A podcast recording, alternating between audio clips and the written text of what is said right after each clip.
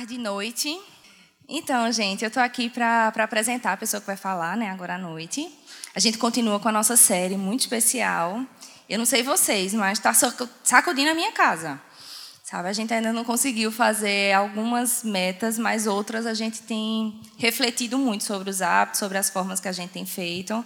Já que o Rodrigo tem confessou nas últimas semanas, né, as dificuldades dele, eu tenho que realmente falar o quanto ele está conseguindo o quanto a gente está fazendo atividade física. Tem algumas coisas que estão caminhando muito bem. Eu espero que vocês também estejam bem empolgados assim com o que Deus tem falado a respeito dos nossos hábitos. E aí eu vou convidar a Polly para vir aqui na frente. É... Nós estamos muito empolgados, estávamos bem ansiosos com a vinda de Polly. É complicado apresentar e não deixar a pessoa que vai falar nervoso, mas eu também não posso deixar de falar, não é verdade? Então, assim, que o nosso desejo, por que a gente estava ansioso, né? É porque quem convive com Polly normalmente sabe que estar com ela e escutar o que ela tem a falar costuma gerar muito impacto. Na minha vida, desde que eu a conheci, muitas coisas são frutos do meu contato com ela. E eu tenho certeza que as pessoas que conhecem elas concordam. Então, que Deus realmente abençoe. Polly é muito especial para a gente. É, é muito especial o que Deus tem feito através da vida dela. É massa porque ela não se cala, ela realmente fala o que Deus manda ela falar. Então, que Deus abençoe. Pode posso orar por você? Senhor, a gente te rende graças pela forma tão especial que o Senhor usa cada um de nós. Deus, o Senhor sabe que vir aqui segurar esse microfone costuma exigir coragem para ser vulnerável, para expor as nossas dificuldades, as nossas falhas. Deus, a, a gente rende graças porque pode estar aqui hoje para compartilhar Pra, Deus usa, usa a vida dela, coloca as palavras certas na boca dela. Bagunça Deus como o Senhor costuma bagunçar os planos que a gente faz, as coisas todas bonitinhas que a gente prepara. O Senhor é especialista em bagunçar e depois a gente conseguir perceber que como tinha sentido o que o Senhor fez e como o Senhor muda as palavras. Deus usa, prepara o coração da gente para escutar. Deus transforma. O Senhor tem mexido tanto com a gente nessas últimas semanas transforma a nossa vida, encontra terreno fértil realmente nos nossos corações para a palavra que vai ser semeada agora à noite. Em nome de Jesus, amém.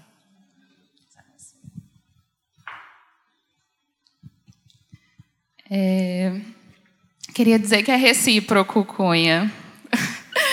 Qualquer encontro com você também me deixa bastante impactada e você sabe que muitas das coisas que eu vou compartilhar aqui são fruto da sua vida, na minha, né? É... Boa noite, gente. Como o Paloma já me apresentou, meu nome é Poliana. É... Nós somos concunhadas, né? Eu sou casada com o Daniel, que é irmão de Rodrigo. Tenho um carinho especialíssimo por essa igreja. Estive é, com eles desde os primeiros momentos que eles sonharam com essa igreja e todas as pessoas que vieram compor essa igreja logo no começo são muito queridas minhas e de Daniel, né? A gente tem Alice aqui, tem Ares e Shelley, é, tia Raquel está aqui. Então, muitas das pessoas que estão aqui são pessoas que são meus amigos muito, muito próximos e eu tenho muito amor por essa igreja e queria deixar esse recado assim para vocês que estão aqui que aproveitem desse amor, porque eu acho que essa é uma característica muito forte das pessoas que fazem a mosaico. Um amor que é o amor que acolhe e o amor que de vez em quando dá uma pisa também, mas é tudo amor. Eu acho isso muito especial. Atualmente eu estou na Igreja Mangue. Convido todos para nos conhecer lá no domingo pela manhã. Larinha está aqui representando, está é, tá lá junto com a gente na Mangue. Tem sido um, um um lugar muito especial também de crescimento para mim. E hoje é, a gente vai continuar na série que Rodrigo começou com vocês, né, nos últimos dois domingos, a série Autômatos. E eu ouvi as duas pregações dele e é, na semana passada ele falou sobre a importância da gente pensar sobre constância, né, sobre o poder do mesmo. E hoje a gente vai continuar dentro dessa série aprofundando um pouquinho mais sobre alguns outros aspectos, né? É, eu acho que Rodrigo já falou aqui na semana passada, mas o versículo base desse momento é João 15, do 1 ao 5. Vou ler aqui mais uma vez, vocês já devem ter lido. É, João 15, 1 ao 5. Então, Jesus está falando, né? Eu sou a videira verdadeira e meu pai é o agricultor. Todo ramo que estando em mim não dá fruto, ele corta. E todo fruto, e todo que dá fruto, ele poda, para que dê mais frutos ainda. Vocês já estão limpos pela palavra que eles tenham falado. Permaneçam em mim, eu permanecerei em vocês. Nenhum ramo pode dar fruto por si mesmo, se não permanecer na videira. Vocês também não podem dar frutos se não permanecerem em mim. Eu sou a videira, vocês são os ramos. Se alguém permanecer em mim e eu nele, esse dá muito fruto, pois sem mim vocês não podem fazer coisa alguma. É, a gente viu aqui que nesse versículo Jesus fala cinco vezes sobre a importância de permanecer. E toda essa série é sobre a importância de permanecer. Eu não sei se vocês já tiveram a oportunidade de tentar plantar alguma coisa em casa. Ou, sei lá, de repente vocês têm uma fazenda, né?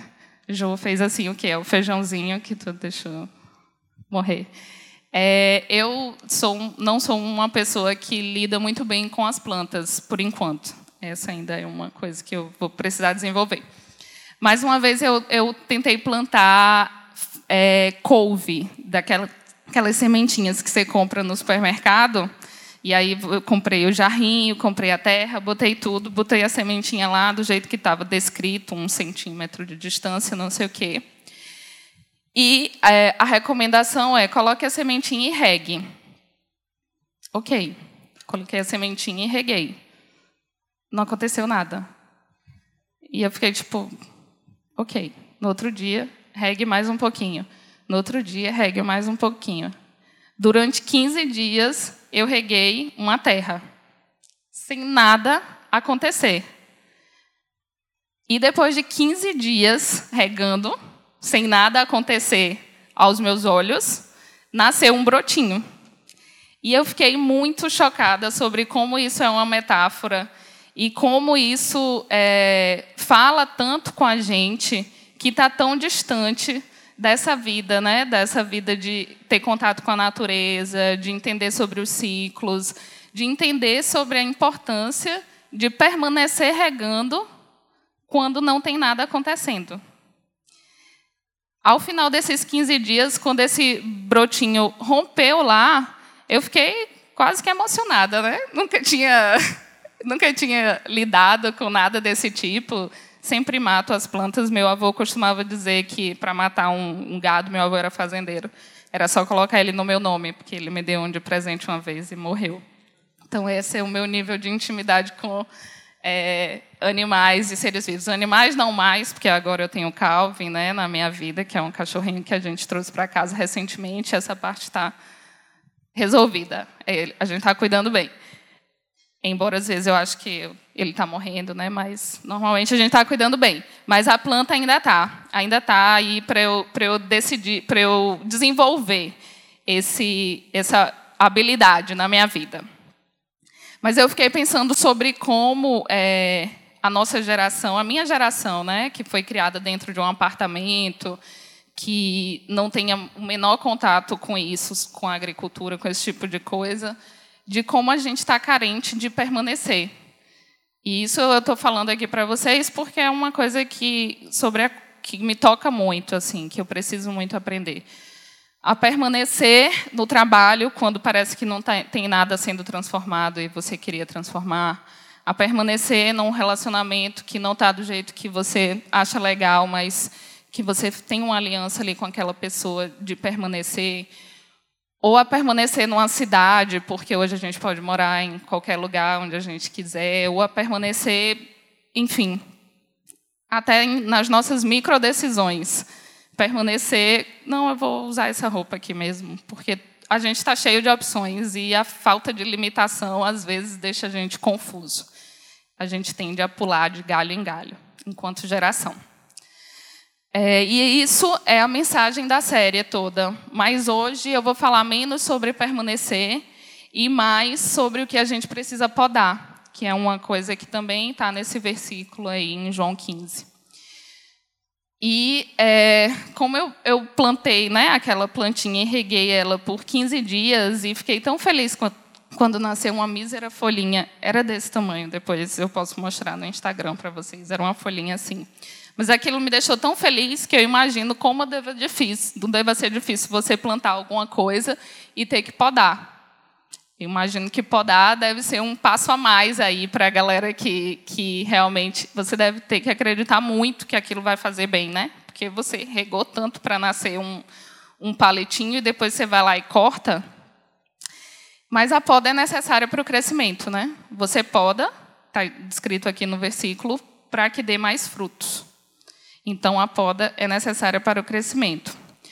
É, vocês podem abrir a Bíblia ou só acompanhar a leitura em Romanos 12, versículo 1 e 2. Romanos 12, 1 e 2 é um versículo que a gente costuma ler bastante, assim, quem já está na igreja há mais tempo. Fala, portanto, irmãos, rogo pelas misericórdias de Deus que se ofereçam em sacrifício vivo, santo, agradável a Deus. Este é o culto racional de vocês. Não se amoldem ao padrão deste mundo, mas transformem-se pela renovação da sua mente, para que sejam capazes de experimentar e comprovar da boa, agradável e perfeita vontade de Deus. Então, sobre o que a gente vai falar aqui hoje. Primeiro ponto: Deus tem um padrão para as nossas vidas. Deus tem uma vida boa, agradável e perfeita que é de acordo com a vontade dele, que ele quer que cada um de nós vivamos. E geralmente quando a gente fala sobre padrão, a gente e sobre Deus ter um padrão para a gente, a gente costuma pensar que isso diz respeito a uma, um checklist, né, de comportamentos. Não fazer isso, ir para o culto, é, é, andar com tal roupa, fazer tal coisa. Mas esse versículo aqui ele está falando para a gente que o padrão de, de Deus é muito mais profundo do que um conjunto de comportamentos. Ele é uma revolução na nossa mente. É uma revolução no jeito que a gente pensa. É um novo jeito de funcionar o nosso computador, o computador da nossa cabeça. É um novo sistema operacional. Funciona tudo diferente. E aí, você já deve ter notado, por exemplo, que é comum a gente ter alguns comportamentos que a gente age meio que automaticamente.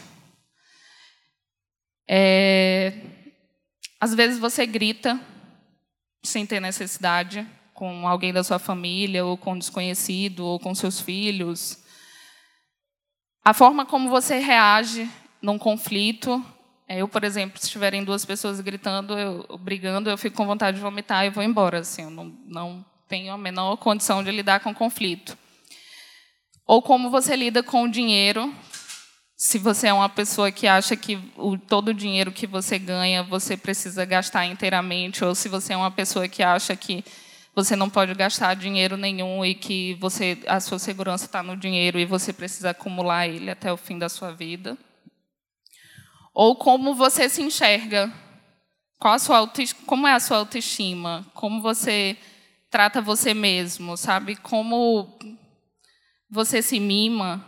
Você, sabe, se dá um presente? Ou você se dá presente demais sempre? Porque você acha que isso, de repente, é uma compensação de alguma coisa? Você vai ao médico sempre ou nunca? Você faz exames? Como você se alimenta? Como você demonstra amor por alguém? Tudo isso são comportamentos e, e jeitos da gente demonstrar o nosso padrão, os nossos padrões. E, em geral, esses comportamentos eles vão aparecendo na nossa vida de maneira isolada. É, você acha que ter gritado no trânsito ou gritar no trânsito todos os dias é uma coisa que, enfim, é uma coisa que você faz. É comum. Ou você acha que sempre deixar o seu médico para marcar no ano que vem e nunca marcar esse médico também é uma coisa comum. comportamentos que a gente vai simplesmente empurrando com a barriga. E o que Deus está dizendo aqui para a gente é que quando você enxerga padrão por trás desse comportamento, você meio que quebra ele. E é, sem enxergar o padrão, você não consegue acessar a solução verdadeira. Então, eu vou falar, assim, de forma prática, como foi que essa mensagem é, chegou até mim, né? Como Deus falou comigo nessa mensagem. Eu é, namoro desde os 16 anos, eu acho, assim, tipo, acabava um namoro, começava outro, acabava um namoro, começava outro, acabava um namoro, começava outro. E é, ter me convertido, né? Eu me converti com 19 anos. Ter me convertido mudou muito pouco o meu padrão, a minha forma de, de me relacionar. E é, chegou um momento, acho que eu tinha uns, já estava aqui em Recife, uns 21, 22 anos. Eu namorei uma pessoa durante, sei lá, seis meses. Essa pessoa era da igreja que eu fazia parte. E quando o namoro acabou, essa pessoa agiu de uma forma muito violenta comigo. Não fisicamente violento, assim, eu não apanhei, mas eu estava num local e, e, e, ele gritou assim comigo de uma forma, ele era grande, né? E assim na, na minha memória é, é, aquela memória assim de, sabe, quando você vê um, um animalzinho assim, um ratinho e o um, monstro assim enorme assim foi como eu me senti naquele momento quando ele falou daquela forma comigo. É... e ok assim isso passei alguns dias sem sair de casa tenho medo de encontrá-lo até hoje e tal mas isso passou pela minha vida não identifiquei nenhum padrão apenas identifiquei uma pessoa desequilibrada que eu namorei e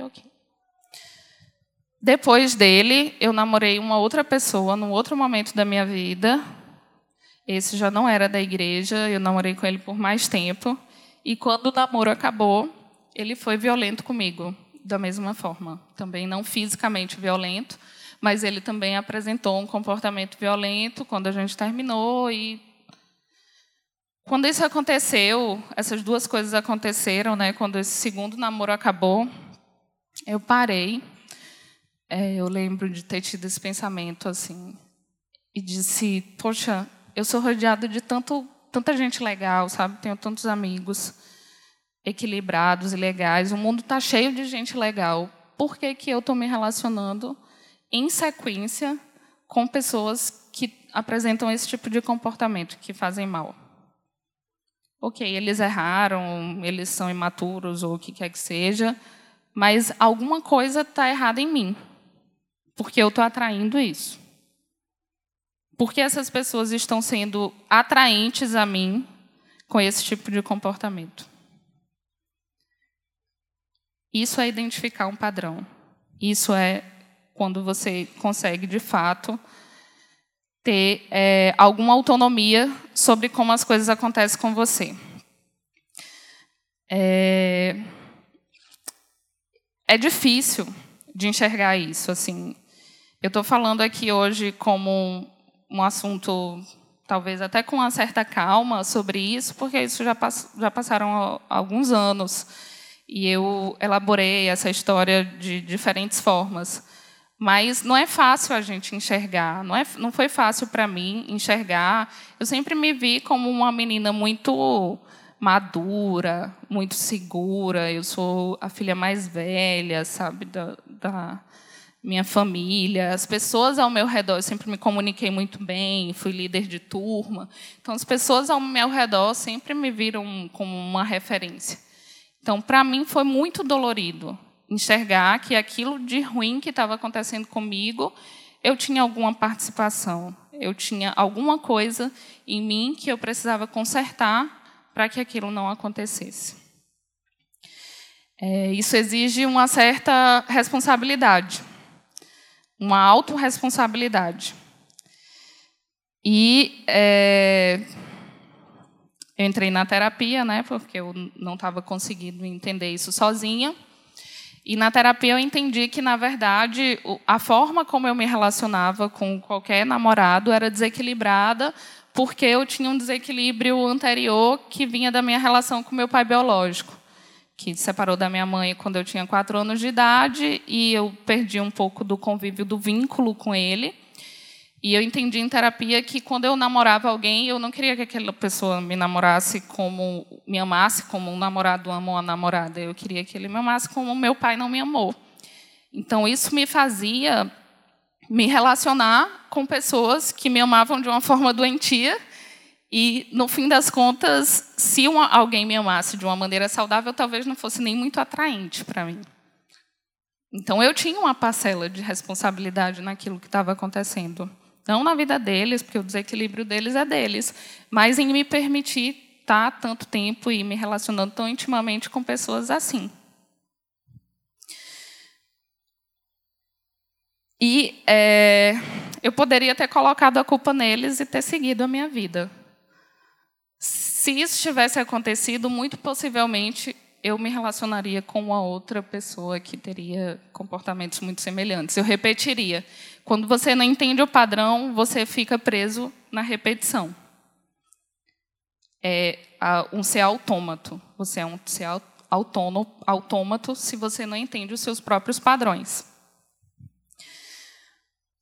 E é, a gente coloca essa culpa sobre coisas ruins que estão acontecendo na nossa vida em pessoas muito diferentes, né? Você pode culpar seu marido pela forma como você se descontrola quando fala com ele. Você pode culpar os seus filhos pela impaciência com que você se relaciona com eles também. A semana passada, estava conversando com a minha mãe. A minha mãe é, tem um novo casamento, né? Casada há mais de 20 anos com o meu padrasto, que é a minha. Detesto quando alguém dá exemplo dizendo que que alguém é ruim, ah, é porque não é pai, é padrasto. Não, meu padrasto é maravilhoso. Meu pai não foi tão maravilhoso assim na minha vida. É, então, cuidado com esses exemplos. Mas a minha mãe casou de novo e eu tenho dois irmãos adolescentes. E a gente sempre conversa muito sobre a forma né, que, ela, que ela educa eles, como ela faz as, esco as escolhas para para que eles né, cresçam bem, cresçam saudáveis. Meus, meus irmãos são, são figuras muito diferentes de mim. Né? Eu passava a minha farda para ir para a escola aos seis anos de idade. Era assim, um nível de responsabilidade totalmente incoerente com a minha idade. Os meus irmãos são crianças normais, adolescentes normais, que dão trabalho para estudar esse tipo de coisa. E a minha mãe, é, é, a gente estava falando sobre isso, e ela falou que ela, na verdade, ela me falou, né? Eu convivia com eles, eu sei que era muito frustrante para ela não conseguir fazer com que eles tivessem as responsabilidades deles, o, com os estudos e com outras coisas da vida e tal. E ela acabava depositando muita frustração na relação com eles, né? no jeito de tratá-los, no jeito de, de lidar. E há um tempo a gente estava conversando, ela me perguntou, filha, o que está achando teus irmãos? Eu falei, ah, mãe, estou achando que eles estão tão bem, assim, estão tão de boa e tal. Ela disse, é, estão. Aí eu falei, a senhora acha que é porque ela... Eu mudei com eles. Foi, mãe? Foi o quê? Não, eu mudei. Eu passei a enxergar que eles têm coisas boas e que eu posso elogiar. E eu passei a, a enfatizar muito mais as coisas boas que eles têm e como isso me faz feliz. E eu não grito com eles mais e quando eles fazem alguma coisa eu sinto, eu converso. Eu mudei o meu padrão de me relacionar com eles. E isso provocou uma mudança neles. E a minha mãe não teve acesso a uma educação assim, né? Os meus avós, minha avó e meu avô não estudaram Augusto Cury para educar minha mãe nada dessa coisa. Eles deram o que eles tinham para dar. São figuras maravilhosas. E a minha mãe está se tendo que identificar os padrões dela, que ela herdou, talvez, da família, e se mudar aqui, né? Criando filho e trocando pneu do carro e criando ao mesmo e, e, andando ao mesmo tempo.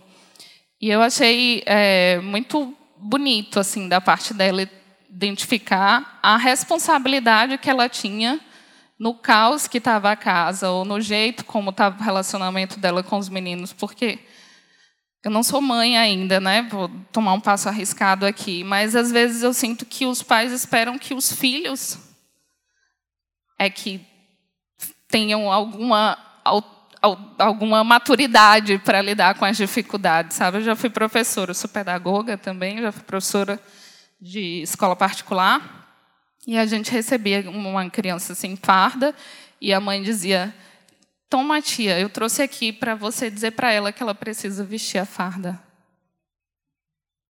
Tá, eu digo, vestir a farda. Mas você é a mãe, a autoridade é você. A adulta da relação é você. É você que tem que ter o discernimento e a maturidade de respirar, de conversar, de não se exaltar. Não é um adolescente com 15 anos de idade com um cérebro em formação ou uma criança de 6 anos de idade. A criança, o papel dela no mundo é espernear, é fazer birra. É, enfim, é, é como ela se desenvolve. É lutando, é berrando, é gritando. Ela não tem repertório comportamental para sentar e explicar a frustração dela. Isso é você que tem que fazer, é o adulto da relação.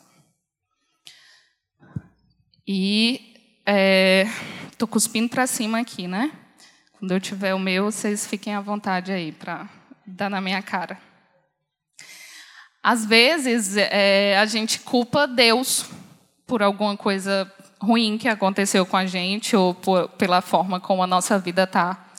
E a gente super espiritualiza situações e, e se coloca numa posição de vítima, como se nada, que, que, como se a gente não pudesse fazer mais nada e só Deus que pudesse agir. E às vezes tem isso mesmo, às vezes é só Deus que pode agir, mas na maioria das vezes ainda tem bastante coisa que a gente possa fazer antes de recorrer a é somente contigo agora, Deus.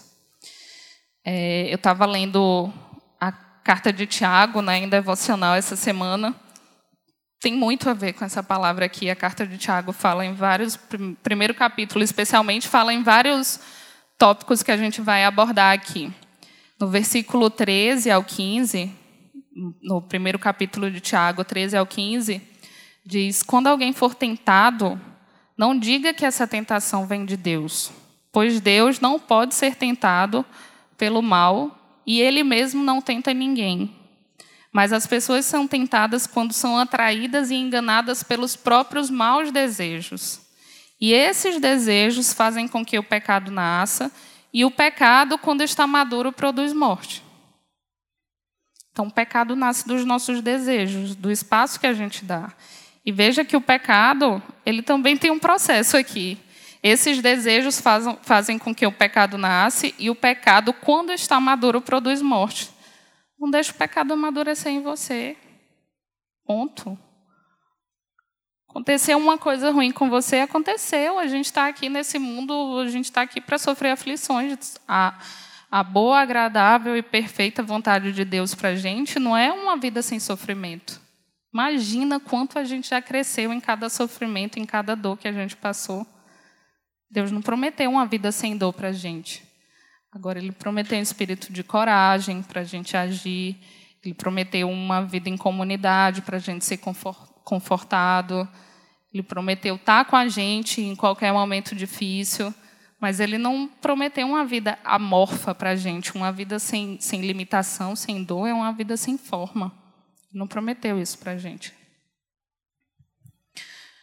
Às vezes a gente está culpando o diabo e aí, é, Jesus foi bem maravilhoso, né, Deus, quando mandou Jesus para a gente, que lá em Lucas 4, na parábola de. Na parábola, não, na passagem, que não é uma parábola, né, de Jesus no deserto, o diabo usou três formas diferentes para tentar Jesus.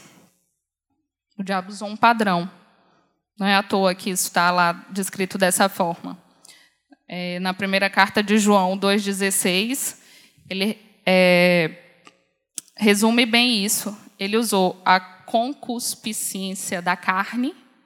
Jesus, você está com fome? Você não está com fome? Te dou pão. 40 dias aí jejuando no deserto. Ele usou a luxúria dos olhos. Está vendo aqui, ó, daqui até onde pode enxergar, aqui, isso tudo pode ser teu. Quer? É só tu dizer que eu sou, só se render a mim. E ele usou o orgulho da vida. É pão, é, me perdi, é pão, o deserto, o coisa e o qual é outra coisa?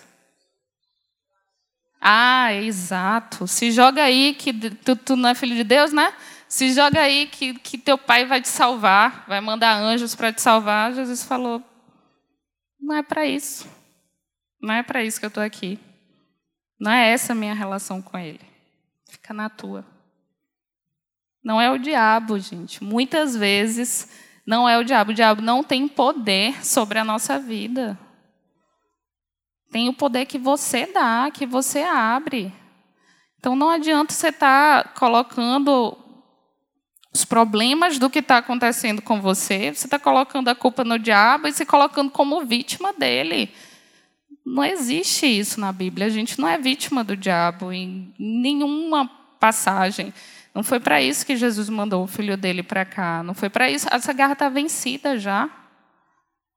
Não abre espaço para isso. Não tem, não tem espaço na nossa vida para isso. Ele não tem poder. Talvez você esteja só tentando se desviar da sua responsabilidade sobre as dificuldades que você está vivendo, colocando o diabo nisso. Quando nós nos, quando nós identificamos isso, a gente pode neutralizar isso com a palavra de Deus e parar um padrão negativo antes mesmo dele começar. A gente vai enxergando esses padrões ao longo de toda a nossa vida. E a gente, em geral, deve parar para analisar se as coisas ruins que acontecem com a gente são fruto da interferência do diabo ou só da, da nossa própria inabilidade mesmo de identificar os padrões. Então, você pode culpar seus amigos, seus pais, seus professores, seus é, estudantes, ou até os desconhecidos, né? no caso das pessoas que têm muito ira no trânsito, fica culpando o desconhecido que dobrou errado e tal. Você tem todos esses problemas, mas o problema não é o que cada uma dessas pessoas disse ou fez, ou como eles te trataram. O problema é como você responde a isso. Não culpe o mensageiro. Há pessoas próximas a você que estão lhe apontando alguns desses padrões que você precisa rever. E às vezes você está ficando com raiva dessa pessoa que está falando que você precisa mudar só para proteger o seu próprio ego, para você não, não admitir que é você que precisa de outro padrão. A gente vive em comunidade para isso. A gente, todo mundo aqui tem pontos cegos. Eu tenho coisas, meu Deus do céu, o meu casamento me mostrou coisas assim sobre os meus padrões que eu precisava rever, que eu odiava Daniel por ele apontar essas coisas. A gente tem pontos cegos, tem coisas sobre nós que a gente não vai conseguir ver, e por isso que é tão importante a gente viver em comunidade. E principalmente a gente baixar a nossa guarda para ouvir quando as pessoas ao nosso redor estão apontando coisas repetidamente que a gente precisa mudar.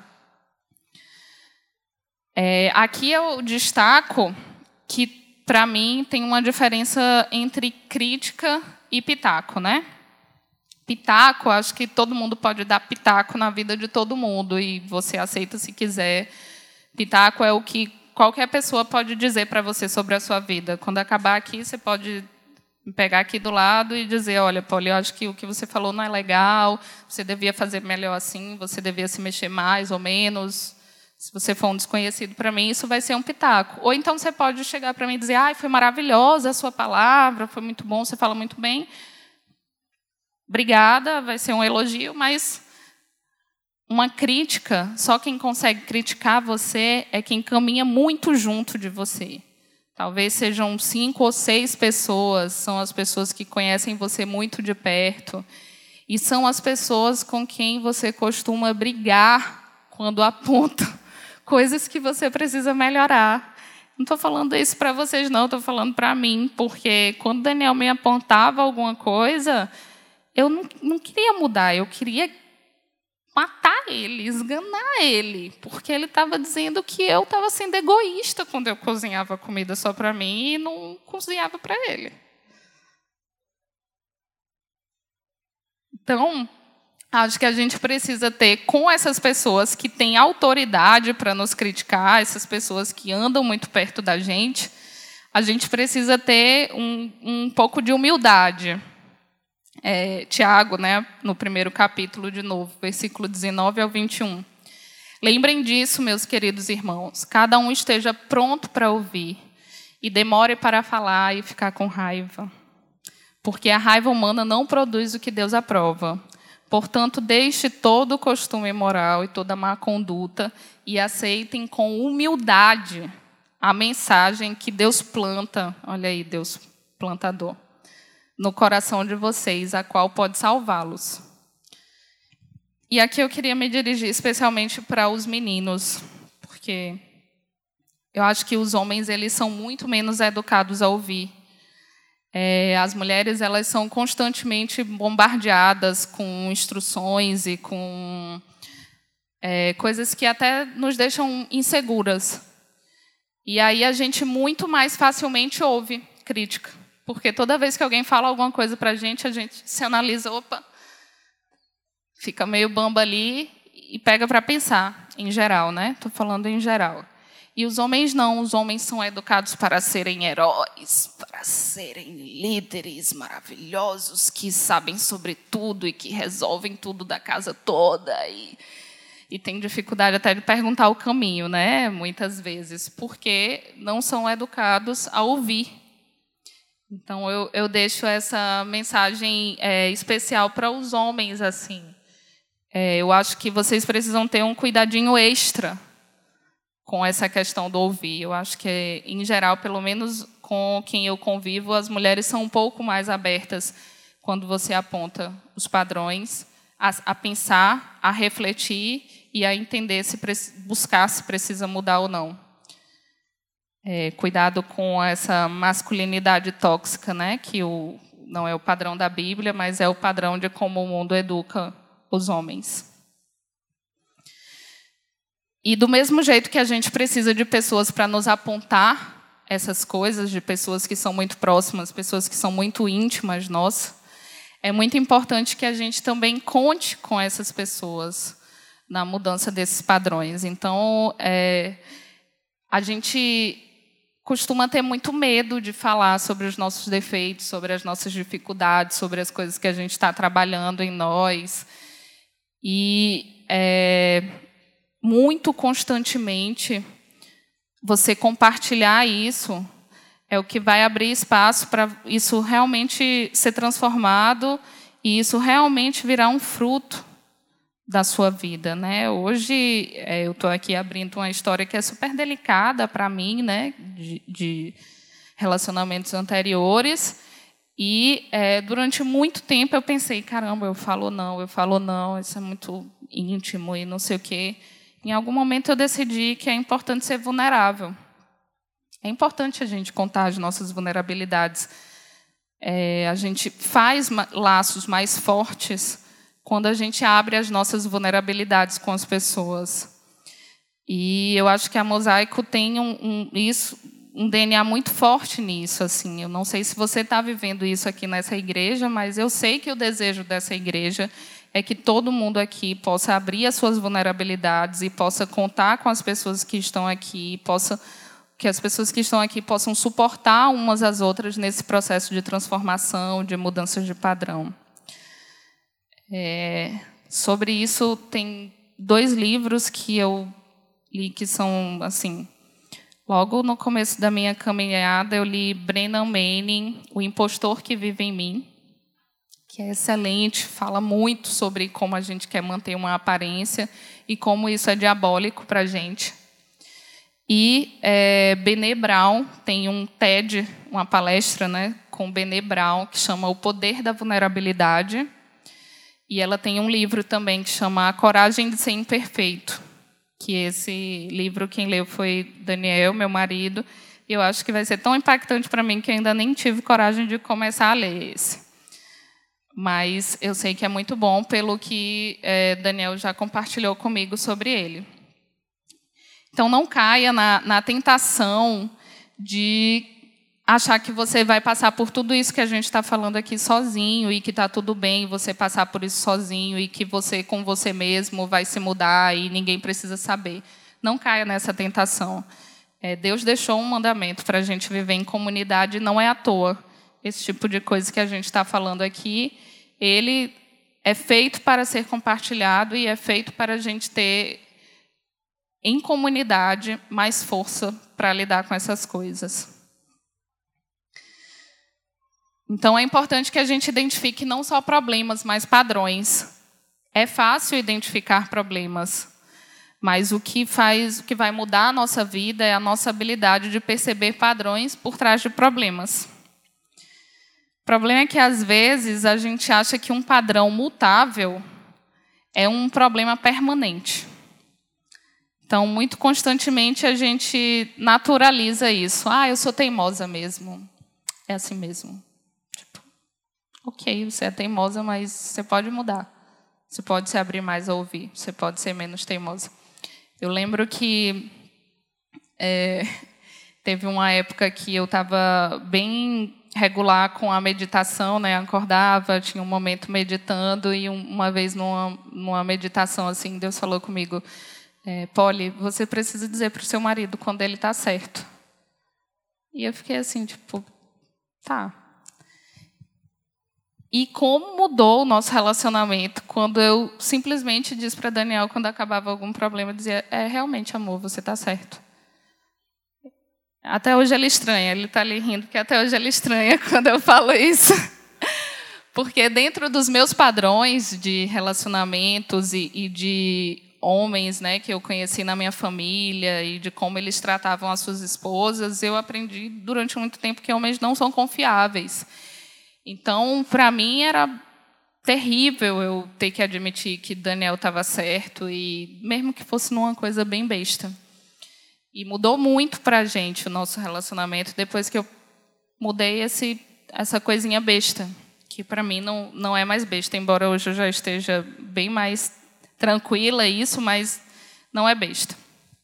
Mas eu podia ter naturalizado isso. Podia simplesmente ter convivido com isso como uma característica pessoal. Não, amor, eu sou assim, eu não peço desculpa. Eu sou assim. Véi. Mas a gente está falando do padrão de Deus.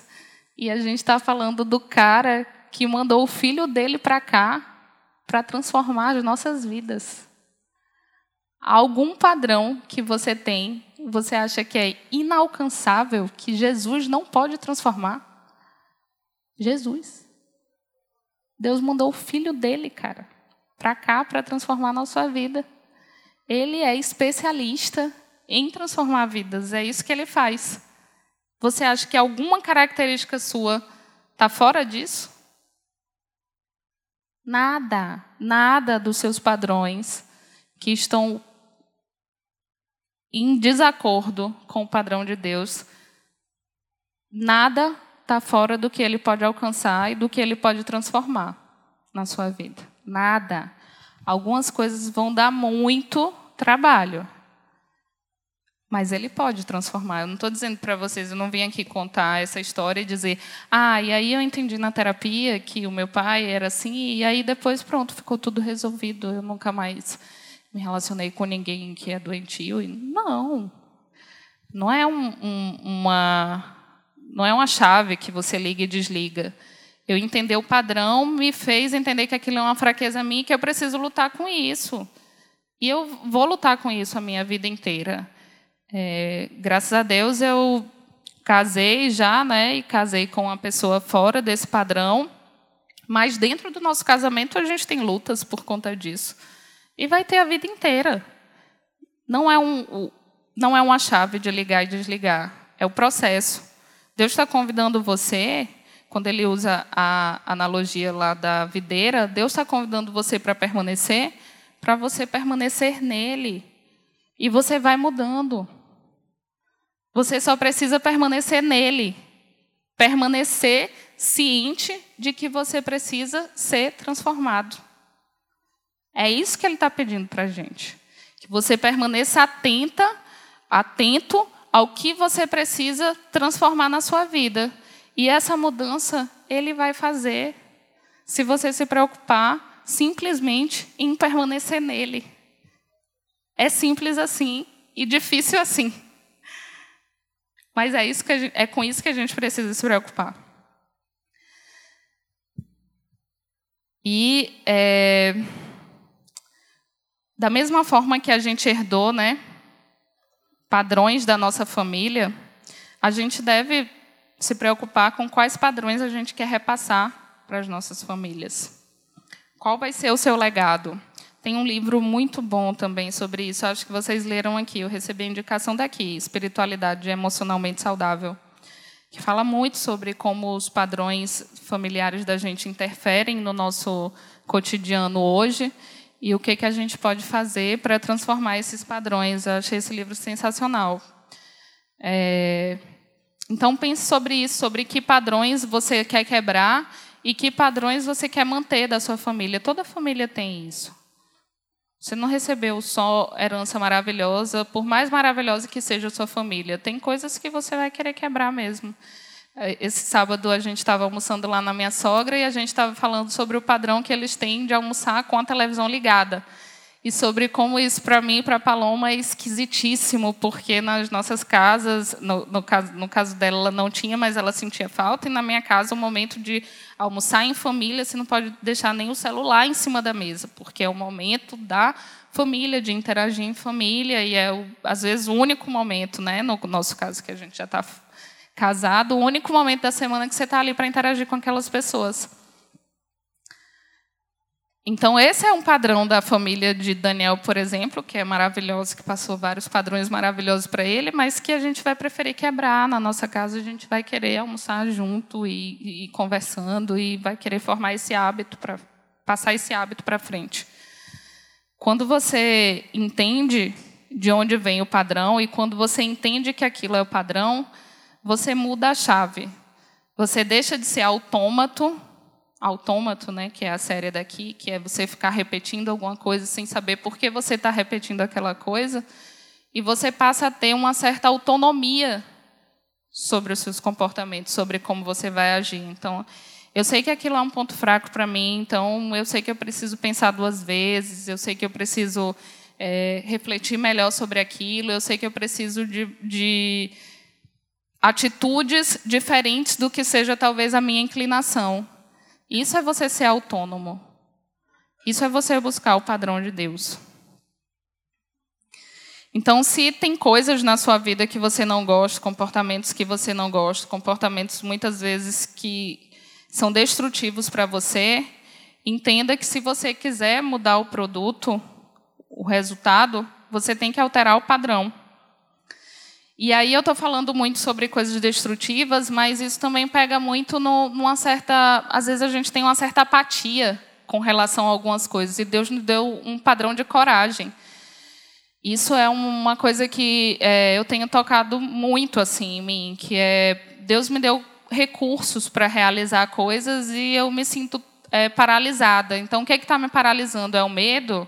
É o medo de errar? É o perfeccionismo?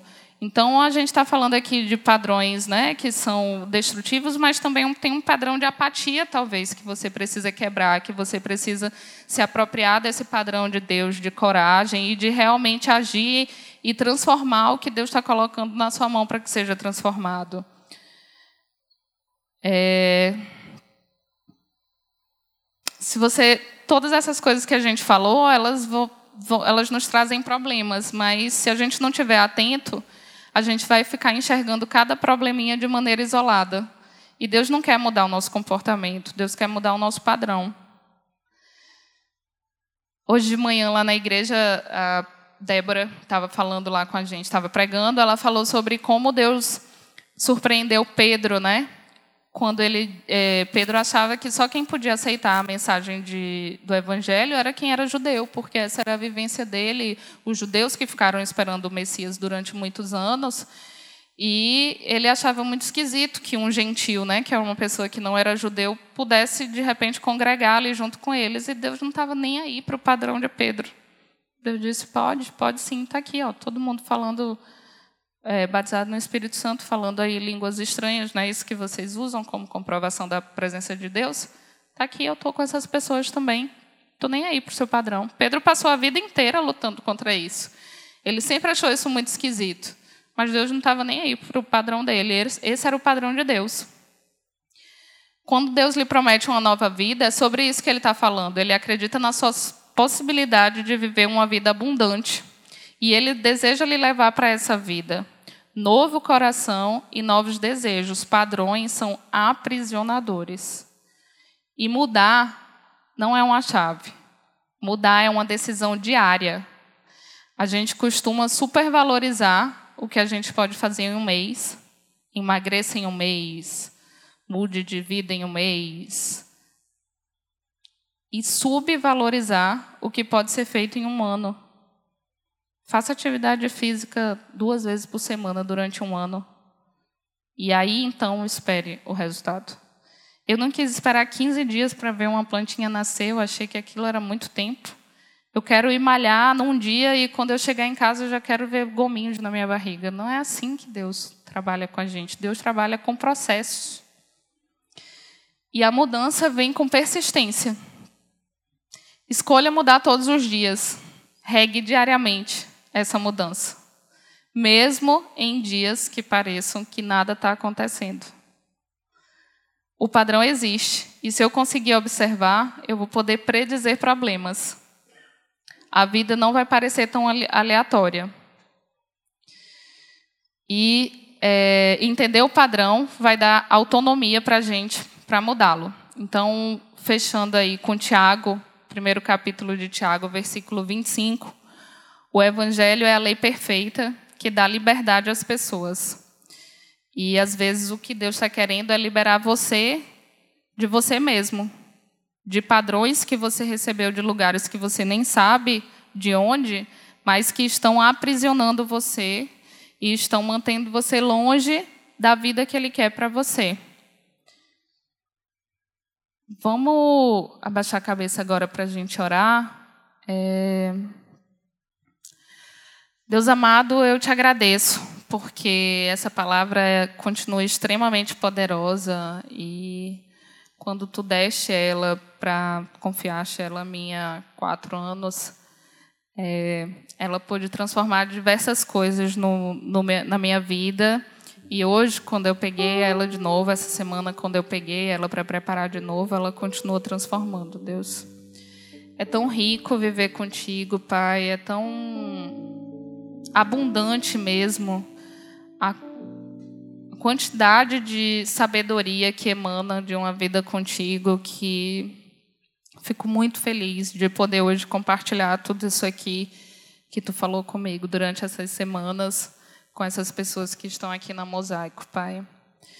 Eu te peço que não, não tenha sido em vão, eu te peço que essa passagem, essa mensagem, como as sementes que tu falou comigo, que elas também possam ser regadas, essa palavra ela possa ser cultivada, possa ser repensada e que ela possa dar frutos, Deus, porque a gente está falando aqui sobre poda sobre cortar coisas que são difíceis para a gente, sobre cortar na carne, sobre abrir mão de coisas que a gente sempre acreditou. E tudo isso é para que a gente dê mais frutos, Deus.